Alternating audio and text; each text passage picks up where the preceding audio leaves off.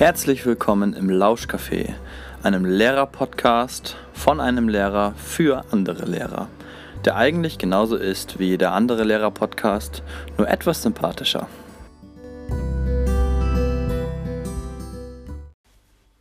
Ja, einen wunderschönen guten Abend, guten Morgen, eine gute Nacht oder auch einen guten Tag wünsche ich dir. Herzlich willkommen im Lauschcafé ähm, mit einer, ja, wie soll ich sagen, etwas anderen Folge heute. Ich ähm, habe ja vor kurzem meine neuen Anzeichen für zeitgemäßen Unterricht herausgebracht oder vielmehr ähm, ist dieser, sind die im Prinzip aus dem Prozess mit der Beschäftigung zur Blogparade von Bob Blume entstanden. Ähm, die haben sich sozusagen für mich rauskristallisiert, um für mich zu klären, was eigentlich zeitgemäßes Lernen, zeitgemäßer Unterricht ähm, ist. Genau. Und am besten, bevor du das hier hörst, scrollst du jetzt nochmal runter in den Show Notes, klickst auf den Link und schaust dir nochmal genau an, was eigentlich die neuen Anzeichen sind. Das haben meine Referendare auch gemacht. Ähm, äh, sozusagen, wir haben, ich sage ganz kurz, wie wir vorgegangen sind. Wir, die Referendare haben äh, so Speed-Datings gemacht und sich kurz über die, die einzelnen Aspekte unterhalten haben dann ihre spontanen Eindrücke, Anregungen, Anmerkungen, Kritik notiert und haben dann Fragen generiert, die sie mir dann sozusagen in einem Interview, von dem du jetzt gleich erfährst, ähm, ja, diese Fragen gestellt haben. Genau. Und ich will dich jetzt auch nicht lange auf die Folter spannen. Also, ähm, schau du sie nochmal genau an äh, und dann hör diesen Podcast an der Stelle weiter. Also, viel Spaß dabei.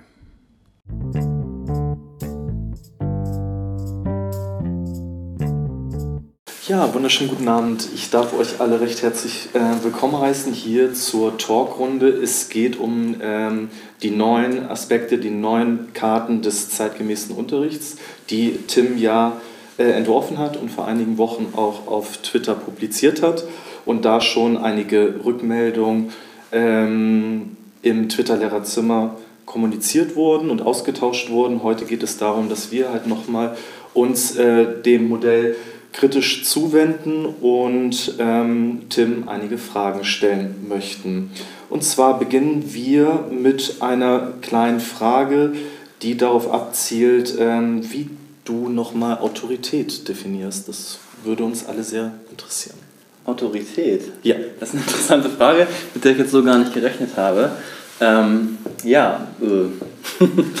Autorität. Äh, in welchem Bezug steht das? Autorität. Also Autorität ähm, ist ja, die, die Frage ist ja, ähm, wann brauchen wir eigentlich eine Autorität? Also kannst du die Frage vielleicht ein bisschen präzisieren? Ja, und zwar ähm, die Person, die diese Karte hier geschrieben hatte, also das war auch ein Aspekt, den ich halt äh, aufgegriffen habe, Lehrkräfte als Vorbilder. Wie sieht so eine Lehrkraft für dich ähm, zukunftsgerichtet aus? Mhm. Ja, ich hatte ja bei der Rolle der Lehrkraft auch geschrieben, äh, dass ähm, wir Vorbilder brauchen dass also Schüler Vorbilder brauchen und dass der Lehrer eben in der heutigen Zeit meines Erachtens die Wissensvermittlerrolle nicht verliert, sondern dass er ähm, ja eigentlich im Prinzip die, die ähm, Rolle des, ähm, also ihm wird ja heutzutage oft die Rolle des Wissens ähm, ähm, nicht des Wissensvermittlers, sondern des, des Lernbegleiters oder sowas zugeschrieben. Mhm. Das sagt man ja heute, ist der Lernbegleiter und sowas. Aber das glaube ich nicht. Also ich glaube, dass frontale Phasen im Unterricht nach wie vor Sinn machen, mhm. äh, wenn Schüler bestimmte Dinge sozusagen nochmal vorgemacht haben brauchen soll. Also wenn ich jetzt ähm, zum Beispiel an Geografieunterricht denke, dann kann man natürlich die Schüler auch vor einem Video setzen und die atmosphärische Zirkulation wird da erklärt, aber es ist auch eine frontale Situation. Mhm. Ähm, letztendlich sogar eine, die nicht mal ein Eingreifen ermöglicht, weil die Schüler sich das nur angucken können. Sie können zwar zurückspulen und nochmal gucken, aber letztendlich können sie sich keine Fragen beantworten lassen. Was zum Beispiel beim klassischen Lehrervortrag ja durchaus möglich ist, dass die Schüler Nachfragen stellen, präzisieren. Mhm. Die Frage ist nur, müssen das immer alle Schüler mitbekommen, diesen Lehrervortrag? Oder reicht es nicht, wenn, wenn ähm, sozusagen da einzelne kleine Gruppen sind, die den speziellen Vortrag kriegen, weil sie den gerade brauchen? Mhm. Und die anderen sind vielleicht auch mit dem Video zufrieden. Ja? Also deswegen sage ich, der Lehrer hat durchaus die Rolle des Vermittlers und er muss sozusagen auch ein Fachwissen besitzen, weil sonst kann er in meinen Augen keinen Unterricht machen. Mhm. Ähm, aber die ausschließliche Rolle als Lernbegleiter, also als, als Coach oder irgendwie sowas, das kann ich mir auch nicht vorstellen. Weil dann, ähm, ja, also der muss ja fachlich schon ein bisschen Background haben, damit er spezielle Fragen, die ein Schüler hat oder so weiter, zumindest auch eine Idee hat, was er dem sagen kann oder wie er dem Impulse geben kann, um das Lernen weiterzuführen. Und das geht meiner Meinung nach nur mit einem äh, fachlichen Wissen. Mhm. So. Und deswegen sind beide Aspekte wichtig. Mhm. Und äh, man muss halt mal gucken, wann ist das eine wichtiger oder das andere. Und noch was ganz Kurzes. Vorweg würde ich sagen, am Anfang einer Lerneinheit ist er immer eher Wissensvermittler und nimmt sich später raus sozusagen. Ja, also ich glaube, gerade am Anfang brauchen Schüler viel Vorbild, viel Anleitung, wenn sie neue Dinge lernen sollen. Äh, aber nach hinten raus im Lernprozess sollte sozusagen der Lernbegleiter sich wieder zurücknehmen, äh, der Lehrer wieder zurücknehmen und mehr zum Lernbegleiter werden. Mhm. Gut, gibt es dazu erstmal Fragen aus dem Plenum? Das ist nicht der Fall. Dann würde ich gerne halt die nächste Frage mit dir besprechen. Ja, und zwar, ähm, wie ist zeitgemäß der Unterricht mit äh, Inklusion verbindbar? Ja, absolut verbindbar. Also für mich äh, ist, ähm, also ich will es mal, mal ein bisschen ausholen. Also ich hab, hab manchmal, ich ärgere mich manchmal, dass von Inklusionsklassen gesprochen wird oder I-Klassen am besten noch. Also das, also das finde ich das Schlimmste überhaupt, äh, weil man sozusagen Zuschreibungen macht. Und wenn man nach Hattie geht, dann sind so Etikettierungen eben halt auch Dinge, die Lernen sehr stark verhindern können. Mhm. Ja, also das Etikettieren von, von Lernern, Lernenden ähm, verhindert das ein Stück weit. Und deswegen finde ich, Inklusion ist in der heutigen Zeit immer mit dabei. Ich finde auch bei Lerngruppenbeschreibungen zu schreiben, die besonders heterogen, macht eigentlich keinen Sinn, weil mhm. jede Klasse heterogen ist. Ja? Mhm. Und wahrscheinlich auch schon immer war. Ne? Und wahrscheinlich auch schon immer war. Äh, man hat nur jetzt ein, man hat das jetzt sozusagen ein bisschen mehr in den Blick genommen, dass es heterogen, dieses Heterogene jetzt noch stärker hervorkommt. Ist bestimmt auch hervorgerufen dadurch, dass eben halt die Schulreform kam vor zehn Jahren. Mhm. Äh, und wir ja jetzt hier in Bremen die Oberschule haben und man da sozusagen gesagt hat, oh, jetzt haben wir nochmal ganz andere Schüler da sitzen. Mhm. Ähm, und dadurch kommt das bestimmt. Und worauf wolltest du nochmal hinaus? Genau, und deswegen würde ich sagen, ist zeitgemäßer Unterricht immer mit Inklusion verbunden, weil wir auch auf Vertrauen abzielen. Also, ähm, und Vertrauen würde ich immer über Kontrolle setzen. Mhm. Also ähm, die, dass die, man muss sozusagen eine vertrauensvolle Basis aufbauen mit den Schülern, zusammen gemeinsam daran arbeiten. Das geht zum Beispiel auch über Feedback, das geht aber auch, indem man Angst reduziert über eine entsprechende Fehlerkultur, also wenn man auch Fehler zulässt und wenn man Verschiedenartigkeit sozusagen auch nutzt. Okay, du hattest dich jetzt gerade schon äh, dann wieder auf deine Kärtchen ähm, konzentriert. Ich hätte mal eine Zwischenfrage. Mhm. Und zwar, wenn wir uns die Kärtchen jetzt hier nochmal von 1 bis 9 anschauen, warum hast du da eine Nummerierung der einzelnen Kärtchen gewählt?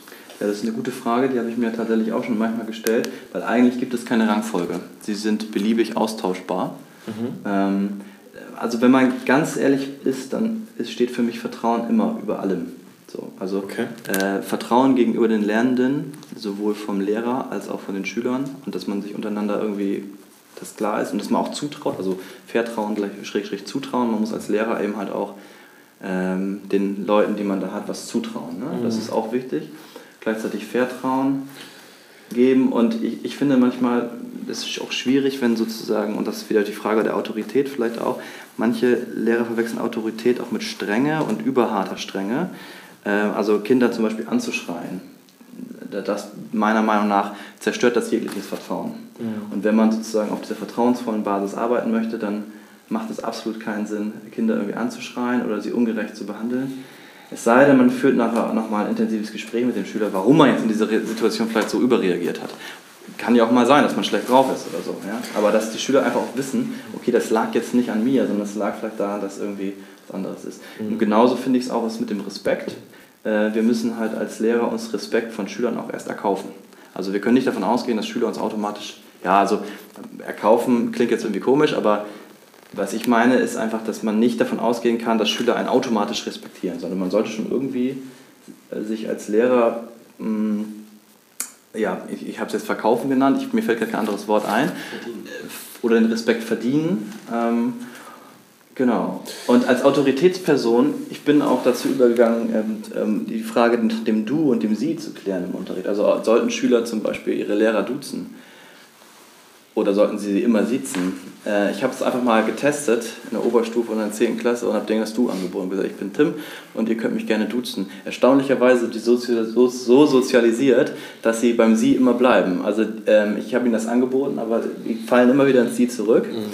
Und dann hatte ich nochmal gefragt, äh, ob, ob das eigentlich für sie okay ist, wenn man du sagt oder sie sagt. Und die sagten, das ist doch vollkommen okay. Also wenn man jemanden respektiert, dann ist ein du auch kein Problem. Mhm. Ähm, das hat nichts damit zu tun, ähm, dass man jetzt plötzlich da eine Autorität vor sich hat und die man, muss man sitzen, sondern man, man kann Respekt auch haben vor jemandem, wenn man ihn duzt. Also das war sozusagen die Antwort der Schülerin dazu. Ja, genau, okay. Ähm, du hattest gesagt, Vertrauen steht über allem. Ähm, Vertrauen lässt sich aber auch durch eine interessante oder durch eine offene Feedback-Kultur ähm, herbeiführen und Vertrauen lässt sich auch durch eine offene Fehlerkorrektur realisieren. Deswegen meine nächste Frage, müssten sich gegebenenfalls nicht die einzelnen Karten überlappen, weil sie sich gegenseitig bedingen? Ja. Weil ähm, aus der Nummerierung 1 bis 9 ergibt sich ja. ja schon auch eine Hierarchisierung. Deine Ausführung, die du jetzt gerade gewählt hast, Vertrauen an erster Stelle, war für mich sehr einleuchtend.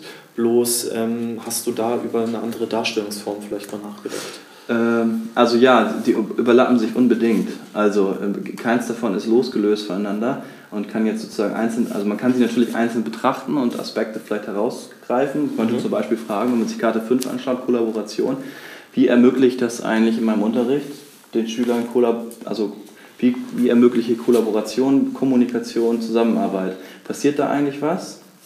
Oder ist es eher kommt das nicht vor in meinem Unterricht. Ne? Also machen die immer nur Einzelarbeit oder höchstens mal Partnerarbeit irgendwie. Ähm, so, also dass man sozusagen, man kann einzelne Karten rausgreifen. So. Mhm.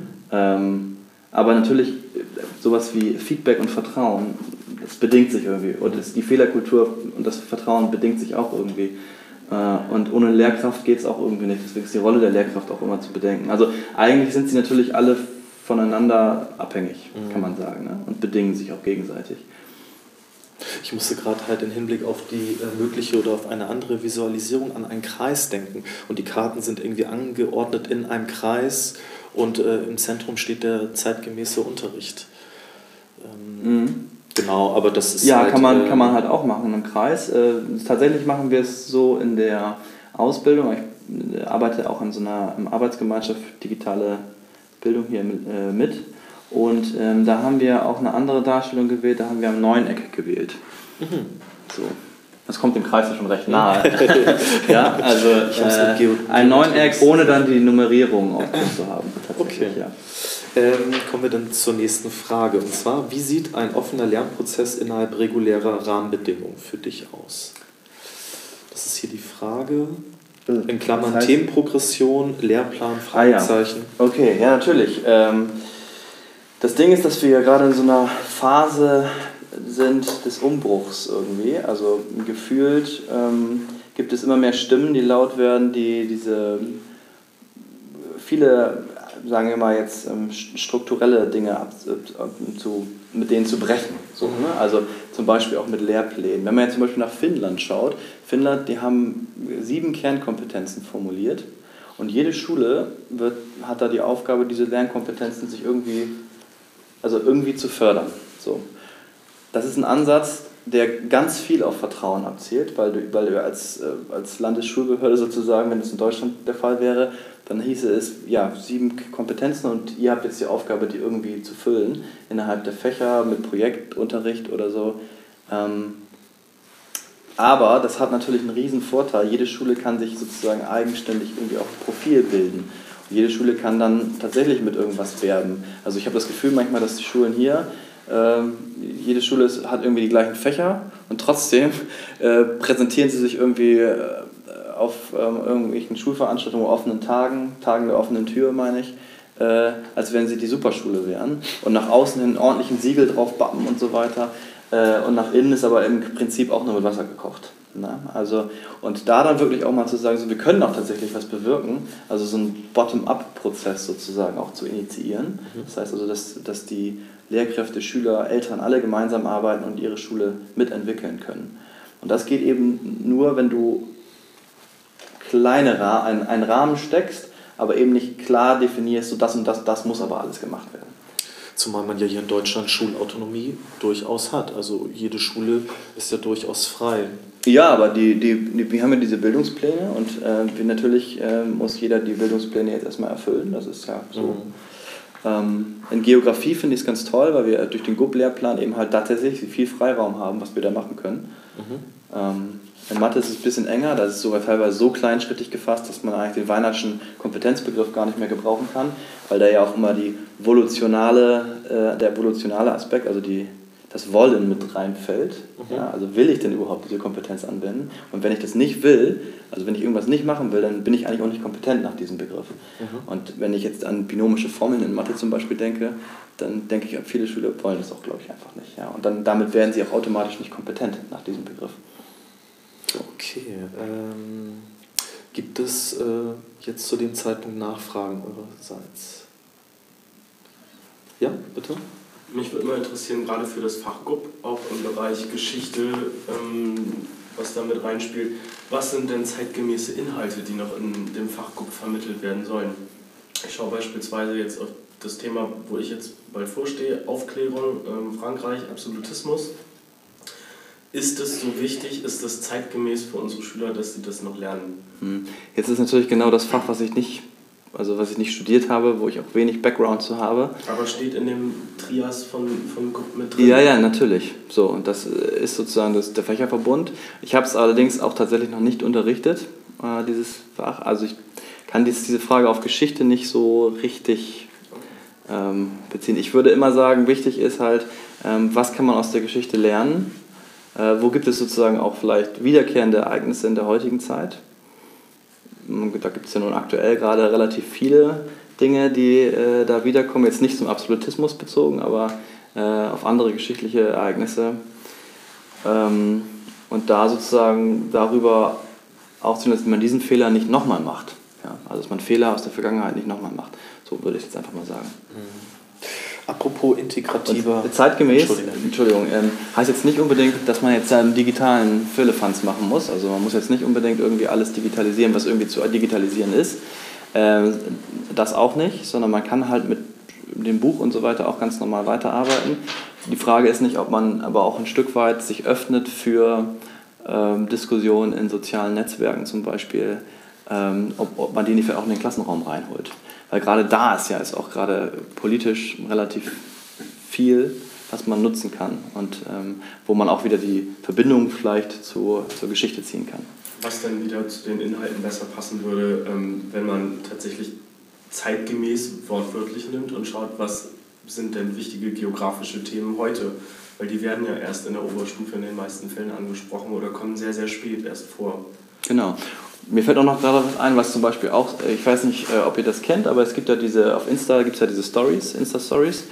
Und da gibt es ja eine, ah, mir fällt das gerade nicht ein, aber da wird sozusagen, die Überlegung war sozusagen im Hintergrund, was wäre gewesen, wenn in, Zeiten des Nationalsozialismus Instagram schon gewesen, es gegeben hätte. Und da wird aus der ähm, ja, Sicht einer jungen Jüdin das Leben sozusagen gezeigt, die Deportation und sowas alles in Instagram-Form, also in dieser Insta-Story-Form zum Beispiel. Und sowas vielleicht auch nutzbar zu machen ähm, als neue Art, sich auszudrücken zum Beispiel für die Schüler.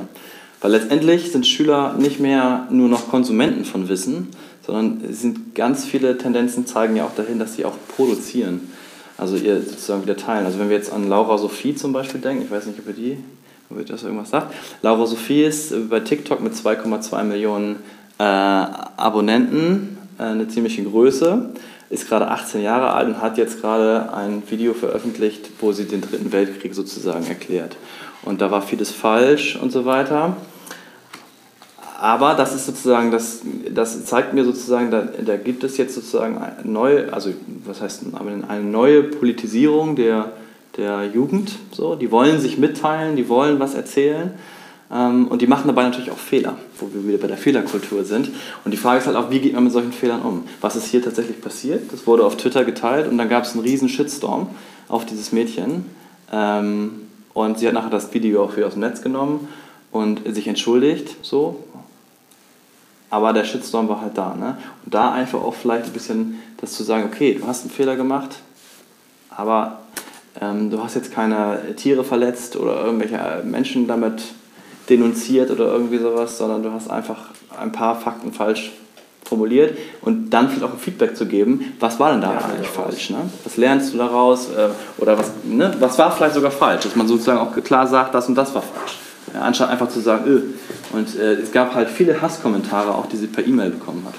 Von Männern mittleren Alters. Was mich ein bisschen schockiert hat, muss ich sagen. Mhm. Äh, vielleicht abschließend, wir haben jetzt hier noch zwei Fragen. Äh, könntest du ganz kurz mal zusammenfassen, wie sich äh, Bildung für nachhaltige Entwicklung in deinem Kärtchen wiederfindet?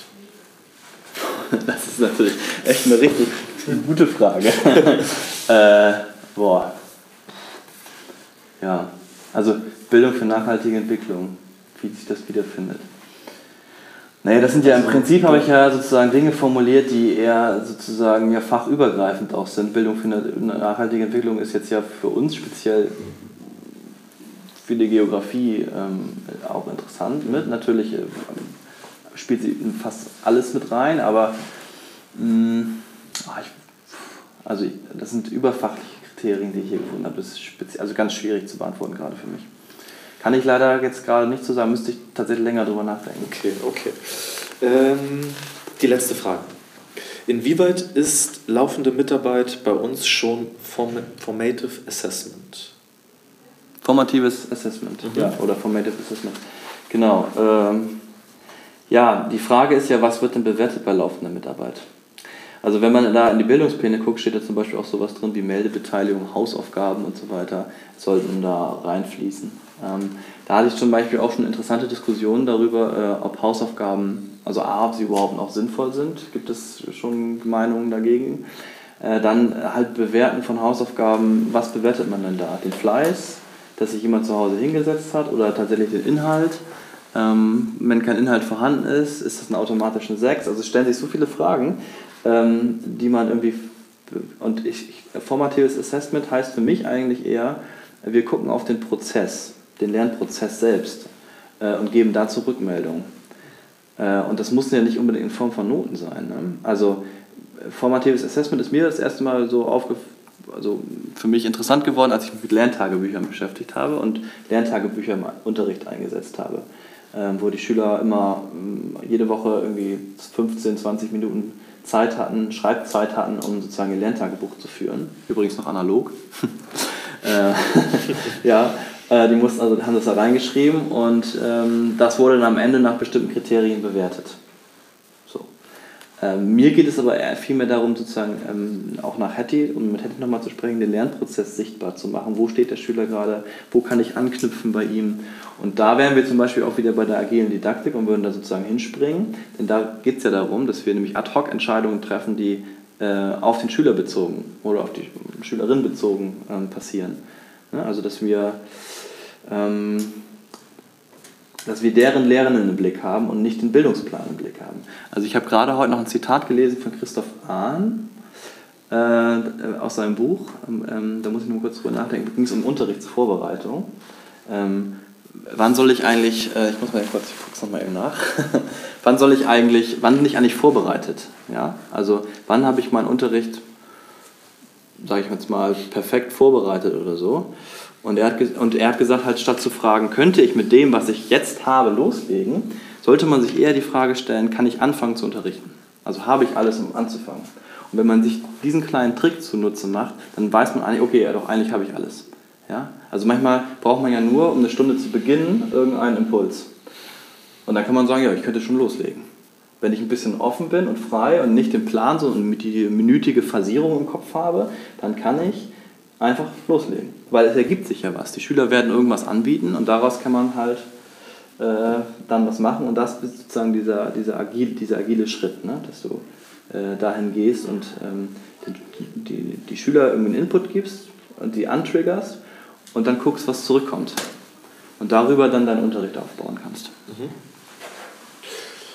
Gut, also wenn es von euch keine Fragen mehr gibt, würde ich gerne die Runde schließen. mich bei Tim für die Beantwortung der Fragen bedanken und äh, ja, vielleicht äh, auf ein nächstes Mal. Ja, ich würde noch ein letztes Schlusswort sagen. Sehr gerne.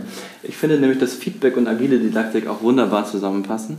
Denn wenn ich nach einer Unterrichtsphase, äh, sagen wir mal jetzt vier Wochen, ich habe vier Wochen unterrichtet mit meinem Plan, den ich hatte, wenn ich jetzt sozusagen mir Feedback von den Schülern einhole, ähm, weiß nicht, zum Beispiel über Feedback Schule als App, ne, kann ich sozusagen, da gibt es zum Beispiel über Feedback Schule ähm, kannst du dann halt ähm, dir Feedback von den Schülern einholen. Das ist ja nach bestimmten Kriterien, ähm, also die wissenschaftlich evaluiert sind auch, ähm, sortiert. Also es gibt so Fragestellungen, die immer einen wissenschaftlichen Hintergrund haben.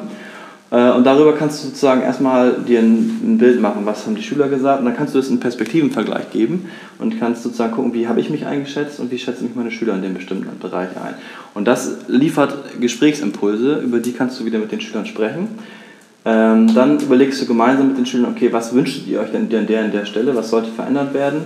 Ähm, dann äh, machst du dir Gedanken dazu, was du sozusagen von deinem Unterricht verändern kannst, welche Aspekte und gehst sozusagen dann mehr auf die Schüler ein.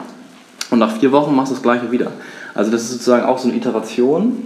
Ähm, also der Design Thinking Prozess wäre da zum Beispiel eigentlich sozusagen im Hinterkopf, ähm, dass du sozusagen dein Produkt, nämlich den Unterricht, immer anpasst Ah, also manche stören sich an dem Wort Produkt, weil das aus der, aus der Wirtschaft kommt ne, und so. Aber ich finde das jetzt den Vergleich nicht unbedingt schlimm. Äh, also du verkaufst dir dein Produkt, nämlich den Unterricht, und der muss natürlich auch zu deiner Zielgruppe passen, damit du nicht an der, Unter an der Zielgruppe vorbei unterrichtest ja, und die dann irgendwo verlierst. Und deswegen finde ich es total wichtig, dass man ähm, durch das Feedback immer wieder das Produkt neu anpasst an die Schüler. Und das, finde ich, gehört eben halt auch an diesen Aspekt agile Didaktik. Und um noch eine letzte Karte zu erwähnen, um auch alle vollständig mal erwähnt zu haben, äh, führt auch dazu, dass Methoden und Medien natürlich überdacht werden. Ne? Also wenn die Schüler dir zurückmelden, oh, ey, ich, wir kommen mit diesen ganzen digitalen Medien gar nicht klar, äh, wir müssten da irgendwie nochmal eine Einführung bekommen in einzelne Aspekte oder so. Ähm, oder man macht immer so Methodenzauber und deswegen, das stört die Schüler, äh, dann sollte man darauf ruhig mal äh, Rücksicht nehmen. Ne? So. Und deswegen kann man eben halt da auch vielleicht so ein Stück weit eine Wahlmöglichkeit der Medien und Methodik mit reinkriegen. Das war mein Schlusswort. So. Ja, schön. Alles klar. Vielen Dank, Tim. Ja, bitte. Mein Goldstück ist eigentlich der Punkt der agilen Didaktik. Ähm, mich hat das irgendwie inspiriert, mal drüber nachzudenken, wie stark Unterricht immer geplant sein muss. Ähm, das Zitat, was ich heute gehört habe, dass man theoretisch oder den Inhalt im Prinzip, dass man ähm, den Einstieg plant und schaut, was sich daraus entwickelt für die Stunde, finde ich einen interessanten Ansatz und würde ich tatsächlich auch gerne einfach mal ausprobieren. Im Sinne ähm, Scheiter heiter. Da kann eigentlich gar nicht so viel schief laufen. Man kann ja auch eine Alternative nochmal in der Hinterhand haben. Also agil bleiben in dem, was man im Unterricht so umsetzt oder äh, umsetzen möchte. Vielleicht in dem Sinne auch die Ziele kleinschrittig fassen und nicht ein Riesenthemenkomplex in 90 Minuten abhandeln, sondern froh damit sein, wenn man eine Kleinigkeit geschafft hat.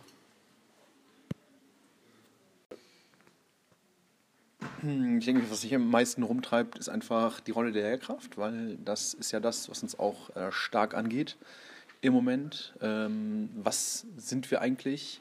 Wo kommen wir hin? Ähm, ohne es jetzt zu philosophisch machen. Aber ich denke, nach und nach wird man mehr Moderator, das, was wir heute auch äh, gehört haben, also am Anfang, sagen wir mal, einer Sequenz oder so, bist du dann noch der, der vorne steht und noch mehr Input gibt.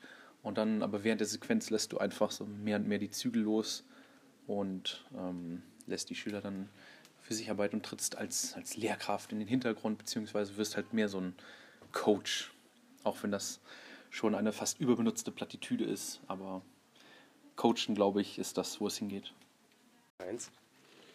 Also, als wir uns vorher mit zeitgemäßem Unterricht beschäftigt haben, hat mir so ein bisschen gefehlt, was alles dazugehört. Also, man kannte eine Definition, aber ich finde, man wusste jetzt nicht genau, ähm, welche Kriterien da halt mit drin sind. Und ähm, das habe ich heute mitgenommen. Also diese neuen Kriterien.